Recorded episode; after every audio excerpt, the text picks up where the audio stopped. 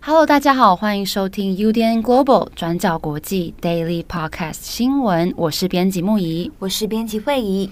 今天是二零二三年六月七号，星期三。好，今天的 Daily 呢，我们有三则的国际新闻要跟大家分享，分别是乌克兰、英国以及香港。好，第一则延续我们昨天补充的快讯，就是乌克兰南部赫尔松的新卡霍夫卡大坝和发电厂在昨天坍塌了。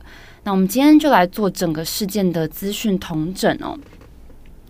新卡霍夫卡大坝的位置是在赫尔松靠近克里米亚半岛的地区，那目前是在俄罗斯控制的区域里面。那这个大坝的名称，有些中文媒体是翻作卡科夫卡大坝，或是新卡科夫卡大坝都有。好，那根据卫星图像呢，乌克兰南部现在发生了大面积的洪水。那目前下游大概有八十多个城镇和村庄面临水灾的风险哦。那也有上千人现在正在进行疏散。那我们今天会分成几块来谈。首先是是谁做的？那再来是目前的灾情以及影响的层面会有多大多广。好，那首先是这是谁造成的呢？乌克兰跟俄罗斯现在互相指控是对方所为。那乌克兰当局是认为，俄军为了要阻止乌军反攻而炸毁大坝，那也指控说这样子已经再次的犯下战争罪了，因此已经联系国际刑事法院。那根据日内瓦公约的规定哦，在战争之中，如果攻击含有危险量能的工程和设备，例如攻击大坝或是核电站等等，都可能会对平民造成严重的危害。所以严禁攻击这类的设施。那即使这些设施含有军事目标，那也不可以攻击。那乌克兰当局也指控俄罗斯是一个恐怖主义国家哦，认为他们破坏了新卡霍夫卡大坝，是试图想要消灭乌克兰的行动之一。那另一方，俄罗斯则是直指这是乌克兰所为，而且还直接说他们是透过远程发射来炸毁大坝的。那俄罗斯国防部长绍伊古就表示，乌克兰近期在反攻行动中受挫，所以他们要用这种方法来转移在赫尔松前线的乌军，以免遭到这块地区俄军的袭击。那非常明显的，双方目前是在互相指责哦，但是双方目前也都没有办法拿出证据来证明是对方造成的。不过，BBC 分析，如果就战术考量来看，乌克兰指责俄罗斯破坏大坝似乎是合理的说法。原因是因为俄军可能担心乌军在反攻的过程中，利用新卡霍夫卡大坝上的道路来进入到俄罗斯控制的区域里面，所以判断俄军可能出于阻断道路的考量而决定要来炸毁大坝。那这个就可以同理，在二零二二年乌克兰收复赫尔松的交战当中，乌军就有透过袭击公路、铁路以及桥梁，来孤立当时还处在俄军控制之下的赫尔松以及周围地区的俄军哦。而且最后乌军的战术也的确成功了。所以面对最近乌克兰可能已经发起的反攻行动，俄罗斯也可能选择预先切断乌军他可以拿来使用的进攻路线。所以 BBC 才分析说，乌克兰的指控是合理的。好，那现在大坝破裂之后涌现的这些洪水，已经导致下游第聂伯河沿岸地区大概有四万两千人面临威胁。那其中有一万六千人更是生活在最危险的地区哦。那乌克兰警告，下游大概八十个城镇有可能遭到淹没。那现在已经撤离了数千人。以及另外，赫尔松也有大概一万两千户，现在已经断电了。这个大坝是在苏联时代的时候建的，它的高度是三十公尺，宽三公里。那它能够容纳的水量是一千八百万立方公尺，非常的庞大。那这个大坝跟发电厂一起帮乌克兰南部的大片地区提供电力、灌溉以及水源，那也是赫尔松和克里米亚半岛农业灌溉的主要来源。那对于全球谷物、还有葵花籽油等等许多食品的供应都非常重要。那在大坝遭到破坏之后，现在全球小麦和玉米的价格也迅速的上涨。那再来。大坝临近扎波罗热核电厂，那储水的用途之一包括冷却核子反应炉，所以这次大坝破裂也引起了国际的紧张哦。那对此，国际能源总署表示，目前还没有直接的核安全风险，但是目前相关的单位正在密切的监测现在的情况。不过，他们也说，即使大坝的水位降到十二点七公尺以下。那扎波罗热周围也还有其他的替代水源，包括一个大型的冷却池，所以可以满足最低的安全水位。好，那另外大坝坍塌可能会对乌克兰以及其他地区的野生动物和生态系统造成负面的影响。我们来看看专家的说法。伦敦国王学院自然与环境地理学教授，那也是全球大坝数据库的负责人马克·穆里根，他表示，这个大坝被破坏可能会严重影响到上游哦，因为如果大坝的水库枯竭了，那上游的浅滩也会干枯，那这个对这区依赖水源长达七十年的水生植物和野生动物生态链都会有严重的危害。那根据 BBC 的报道。俄罗斯控制的河岸上有一座靠近大坝缺口的动物园，目前已经完全被淹没了。那也有多达三百只动物死亡。那乌克兰国防部也谴责俄罗斯，说这种恶行会造成生态灭绝。那也指控俄罗斯想要摧毁任何有生命的东西。好，那我们最后回到就责的问题哦。美国华府表示，现在还没有办法厘清哪一方造成大坝倒塌。但是，美国驻联合国副大使伍德他指出，俄罗斯宣称乌克兰摧毁大坝其实是没有道理的，因为最后受害的也会是乌克兰自己的人民哦。再加上我们刚刚有提到，日内瓦公约中有明文的禁止攻击水坝设施，所以伍德他认为。俄罗斯指控这是乌克兰所为，并没有道理。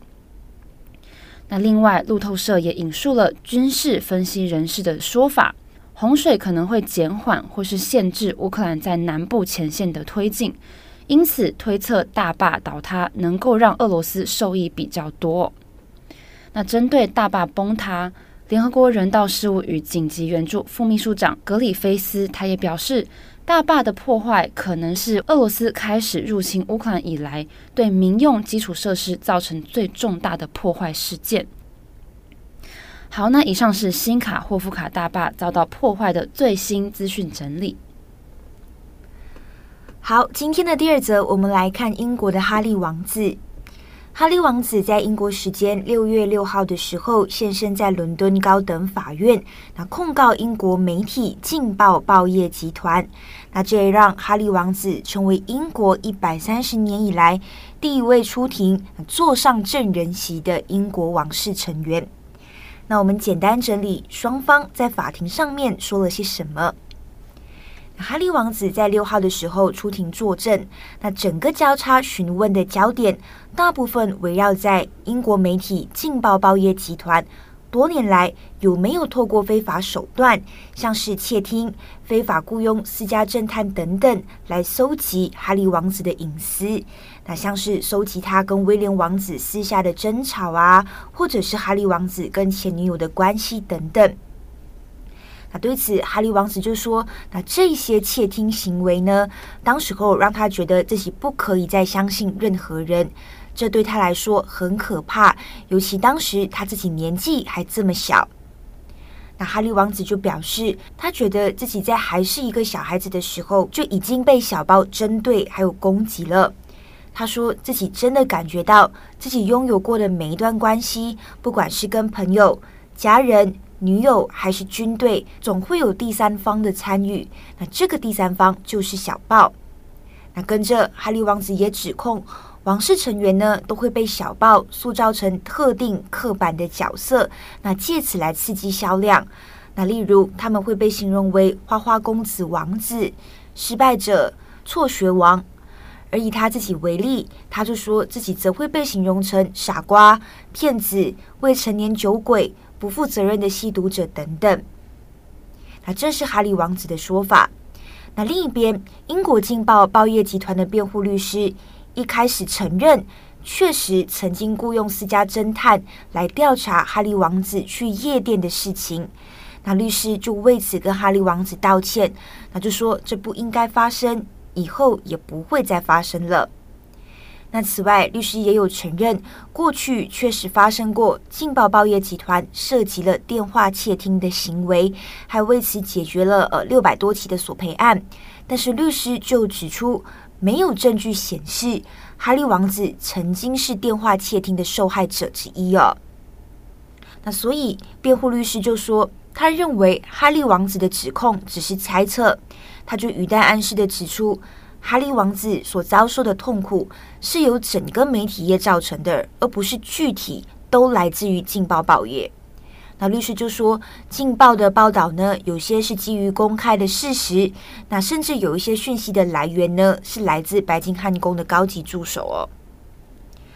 好，那这大概呢，就是在法庭上面的一些整理。那哈利王子接下来也会继续出庭作证。那目前关于整个这个作证的事情呢，白金汉宫是还没有回应的。那如果有最新的重要进度，我们也会持续在留意。那今天的最后一则，我们再来更新香港。那这几天有关香港的新闻比较多。那最新的状况是，香港律政司在六月五号的时候向法庭申请了禁止令，要禁止跟一首歌有关的非法行为。那这一首歌就是二零一九年香港反送中运动非常标志性的一首歌曲，叫做《愿荣光归香港》。根据律政司发出的声明就指出，那“愿荣光归香港”在二零一九年就开始广泛流传。那要禁止的理由包括认为歌词内容含有被法院裁定为可以构成煽动的口号，而且这首歌在过去已经好几次被错误表述为香港国歌，所以这对国歌造成了侮辱，对国家还有特区都造成了严重的损害。那我们稍微解释一下，这边说的错误表述是什么意思？那在过去几年，在一些国际体育赛事当中，就有相关的主办单位不小心的把《愿荣光归香港》当成香港国歌来播放，那就引发了香港政府的抗议啊。那其实这些主办单位也并非真的有鲜明的政治立场，而是如果你今天在 Google 上面搜寻香港国歌，那么出现在前几名的都会是“愿荣光归香港”，所以也才会发生了播错国歌这样尴尬的一个问题。所以这一次，香港律政司呢，就以以此为理由，向法院申请禁令。那不但要禁止《愿荣光归香港》这首歌曲，那而且还要禁止相关的行为。也就是说，以任何的方式，例如广播、转载、传播、表演、展示，或者是复制相关歌曲等等的行为，都不可以。那甚至呢，香港律政司也有附上 YouTube 的影片连接。那这些连接呢，是《愿荣光归香港》不同的语言版本的这个影片连接。也就是律政司也要求法院禁止这些影片连接的发布，以及也禁止任何改编《愿荣光归香港》的曲调、歌词或者是曲词的行为。所以简单来说，也就是要求。法院禁止公众人士在网络上面或者是任何平台传播《愿荣光归香港》。好，那目前其实还不确定这个禁令到底是不是会执行。那现在也还在等候法庭的指示。那聆讯的日期也还没有确定。如果有最新的进度，也会再跟大家更新。好的，以上就是今天的 Daily Podcast 新闻。其实我们有非常多的听友都是在通勤的时候听我们的节目，有些是在睡前，有些时候是在早上起来的时候。对，我有时候都在思考说，我们在讲 daily 的时候，是不是声音不要太过激昂，就如果把大家吓醒。对，就如果大家睡前的时候想要听我们 daily，可是就是越听越有劲，不知道怎么办。可是陪伴入眠，对，又很难，好难哦，大家。应该不会吧？好啦，但我觉得就是希望大家在听我们 daily 的时候，不晓得带给你们的是什么样的感觉。那那时候在办实体讲座分享会的时候，大家就说是一种陪伴，陪伴感，就好像有一个朋友在你旁边，就是在你耳边一直在讲话，在跟你讲话的感觉。就我觉得，嗯，我觉得这个陪伴的感觉我蛮喜欢的。这的确也是我们很想要给听友的感觉啦。对，因为不想呈现说教感，或者是也不想呈现非常就是硬邦邦的国际议题，所以如果今天呈现带给你各位的感觉是一个陪伴的感觉的话，我觉得蛮好的，就像是一个朋友在跟你分享一下，就是今天发生什么事情。对，然后就是中间又可以获得一些知识，也还不错。希望啊，希望我带给大家一些就是有用的知识。没错。好，你们的朋友现在要去休息吃饭了，我们要去吃饭了。好啦，祝福各位呢有一个美好的星期三，好好休息，好好吃饭，好好睡觉。不我是编，我是编辑木仪，我是编辑会议，我们明天再见，拜拜。